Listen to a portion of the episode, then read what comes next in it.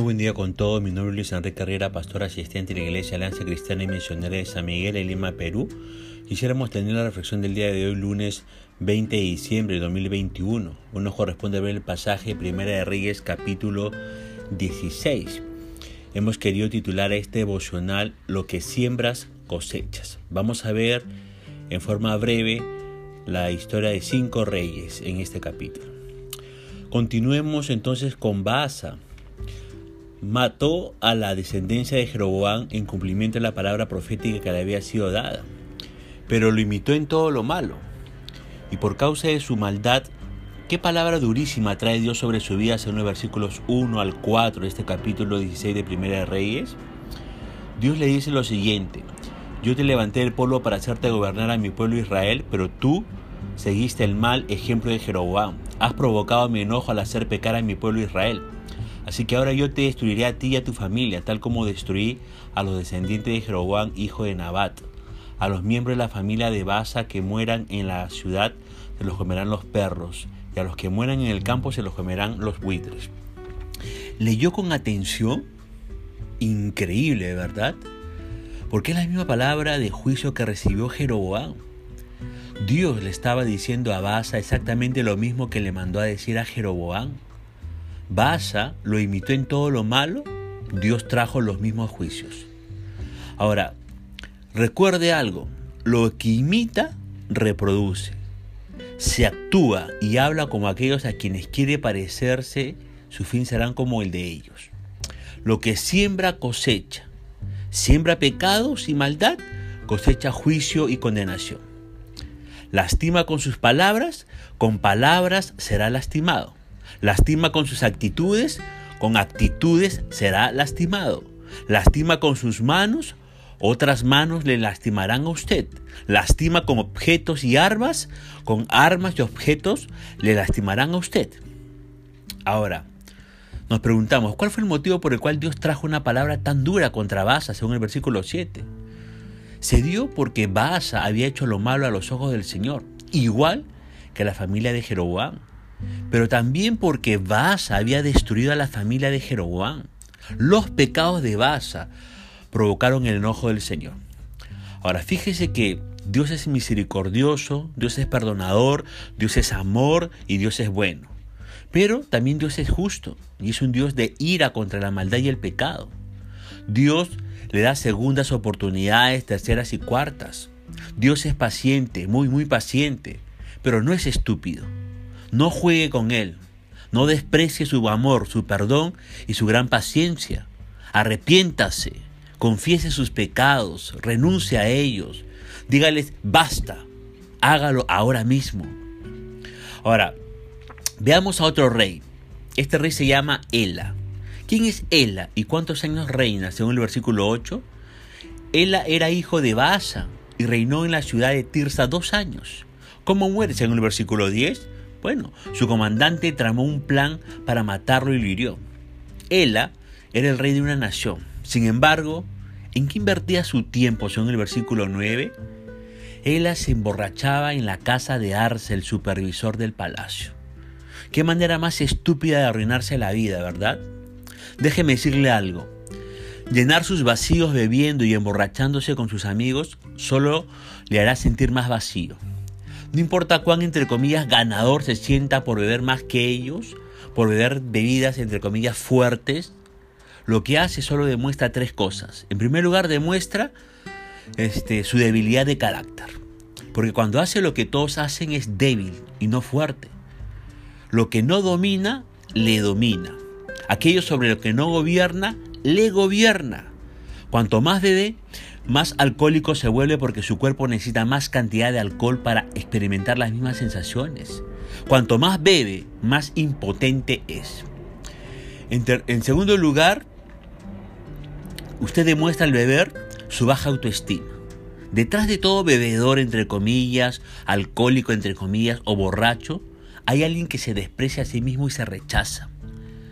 Compra bebidas y se emborracha con sus amigos porque necesita demostrarles y demostrarse que es alguien. Busca aceptación, validación y reconocimiento. Bebe porque siente lástima de sí mismo. Pero hay una tercera cosa que demuestra aquel que bebe? Su pérdida de enfoque y propósito. Bebe porque no sabe para qué vivir. Bebe porque ha perdido el propósito de su vida. Bebe porque todo le da lo mismo. Y cuanto más bebe, más se desenfoca del plan de Dios para su vida. Más se desenfoca del proyecto que Él ha diseñado para usted. Pero déjeme decirle algo. Dios le ama. Para Él usted no es, entre comillas, el borracho. Es una persona con propósito. No eres, entre comillas, la alcohólica. Eres una mujer con propósito. Por eso busque ayuda, decídase a cambiar, apártese de los que le hunden, aléjese de aquellos que vienen ahogando vacíos, recupere el control de su vida. No limite su vida a una botella cuando Dios ha establecido para usted expansión ilimitada. Créalo por favor. Veamos a un rey más llamado Sinri. ¿Quién es Sinri? ¿Y cómo obtiene el trono según el versículo 9 al 10? Sinri es un asesino que obtiene el trono hiriendo a Ela. ¿Qué hace inmediatamente después de ser rey este Sinri según los versículos 11 al 12? Sinri mató a toda la familia real de Baasa no dejó con vida ni siquiera a un solo hijo varón. Incluso mató a los parientes lejanos y a los amigos. Sinri eliminó la dinastía de Basa. ¿Cuánto tiempo reina Sinri según el versículo 5? Bueno, reina solamente siete días. Qué patético, ¿verdad? Eso no es reinar. ¿Cómo reacciona el pueblo al enterarse que Sinri asesinó al rey según el versículo 16 al 17? Bueno, tiene alta bronca contra, todos tienen alta bronca contra Sinri. Que él haya sido un patético rey borracho no justifica para nada que Sinri lo asesinara a sangre fría. Esto despertó el enojo del pueblo que rápidamente se movilizó en su contra levantando como líder, como líder a Onri, el general del ejército. Ahora, ¿cómo muere Sinri según el versículo 18? Al verse acorralado como una rata, se suicida quemándose vivo. El muy cobarde no fue capaz de dar la cara por lo que había hecho. ¿Qué sentencia establece sobre él el escritor de Reyes según el versículo 19? Pues él también había hecho lo malo a los ojos del Señor.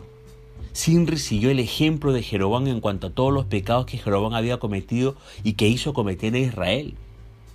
Si hace cosas malas, si peca, si no se arrepiente, si no cambia, si rechaza a Dios, tarde o temprano sufrirá las consecuencias. Reflexionelo. Veamos a otro rey. ¿Quién es Onri y cómo llega a ser rey de Israel según los versículos 16 y 21 y 22? Onri era el general del ejército de Israel, un líder y un tipo acostumbrado a la guerra. Y si no le queda muy claro, le cuento. Onri y Tigni pelean, gana Onri, muere Tigni, reina Onri, listo. Problema resuelto. ¿Cuántos años reina este Onri según el versículo 23? Onri Onri reinó 12 años en total, 6 de ellos en Tirsa. Aunque por su maldad el escritor de Reyes le dedica muy pocos versículos al reinado de Onri, fue un rey muy importante y reconocido secularmente entre las naciones paganas. Se lo conoce como el rey más poderoso y notable. ¿Por su maldad o por sus logros? Pero es el rey más poderoso y notable de los reyes de Israel. Los asirios durante casi un siglo denominaron a la tierra de Israel como la casa de Onre. Incluso tenían sus propios mandamientos, según Miqueas 6:16. Ahora, ¿qué aprendemos de aquí? Que la maldad admira, admira la maldad. Que lo malo reconoce a lo malo. Que la oscuridad ama a la oscuridad.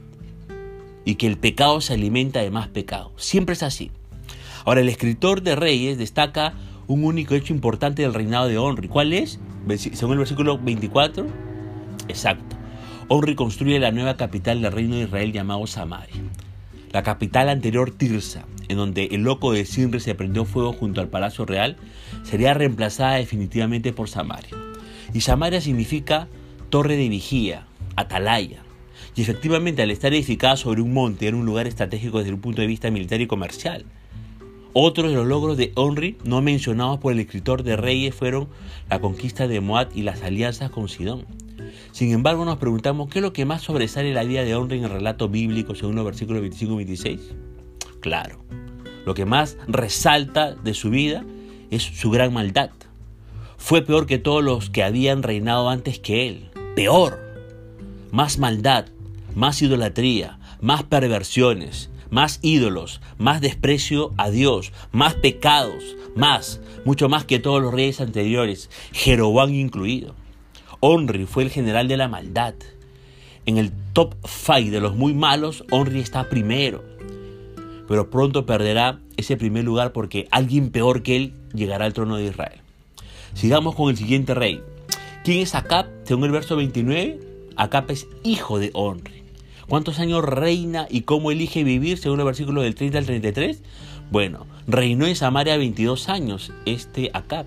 Sin embargo, Acab, hijo de Onri, hizo lo malo a los ojos del Señor, peor aún que todos los reyes anteriores.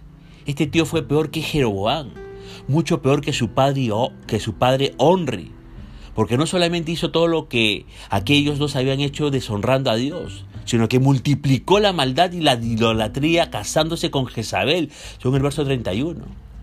¿Y vio quién es el papá de Jezabel? Un tal Ed Baal, rey de los Sidonios. Su nombre significa con Baal o Baal existe. Baal significa maestro, señor, dueño. Era rey y adorador de Baal y su hija Jezabel era sacerdotisa de Baal, una loca fanática adoradora del dios Baal. Onri ya había hecho alianzas políticas con él y ahora con el matrimonio entre Acab y Jezabel, esas alianzas se sellaban para siempre. Loca y retorcida esposa te buscaste Acab. Y ahora escúcheme por favor. En la sociedad y en el mundo hay mujeres complicadas. Hay mujeres con algún mambo en la cabeza. Hay mujeres que no piensan por qué se han tatuado hasta las neuronas. Hay mujeres superficiales, pero también están las otras, las Jezabel, las locas, relocas, endemoniadamente locas, tan perversas, espiritualmente enfermas y psicópatas que son como para salir corriendo. Y usted sería un tonto si se mete con una mujer así. Acá demostró cuán tarado y manipulable era al involucrarse con Jezabel. ¿Y por qué digo esto? Porque Acab es un títere en las astutas manos de Jezabel. Un tipo sin carácter, débil, que avala todas las conductas y prácticas ocultistas de su esposa, incapaz de establecer límites. Y bueno, él tampoco los tenía. Acá no trae solo a una chica a su, cam, a su casa y, y la mete en la cama, no Mete a Cap en su casa paganismo, idolatría de la más espantosa. Mete maldición en su casa, en su cama, en el reino y en toda la nación. Mete valores opuestos a Dios.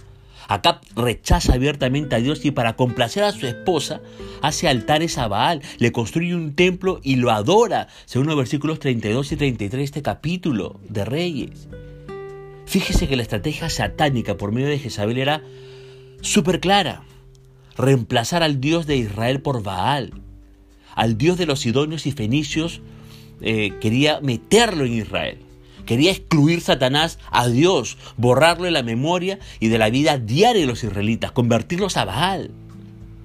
Ahora, buscando aplicar esto a nuestra vida, yo le pregunto, ¿a quiénes mete en su casa? ¿Qué influencias permite en su vida? ¿Qué música mete en su cabeza? ¿De qué ideas y conversaciones se alimenta? ¿Qué mete en su cuerpo? Meditación, yoga, drogas, humo. ¿Qué mira? ¿Por dónde navega? ¿Qué lee? ¿A qué juega si usted es un joven y le gustan los juegos en redes o en internet? ¿A quiénes imita? Si el mundo no imita a Cristo, ¿por qué los hijos de Dios imitamos al mundo? Si ellos rechazan nuestra fe, nuestros valores, nuestra fidelidad, ¿por qué nosotros corremos detrás de sus valores y de sus ideas? Piénsenlo, reflexiónenlo. Todo lo que nosotros sembramos, recuerde, eso vamos a cosechar. Y Dios nos permita cosechar bien para después tener una vida que honre y glorifique al Señor. Punto final para el del día de hoy. Queremos desearle que la gracia y misericordia del Señor Jesucristo sea sobre su propia vida conmigo seriamente hasta el día de mañana. Que el Señor le bendiga.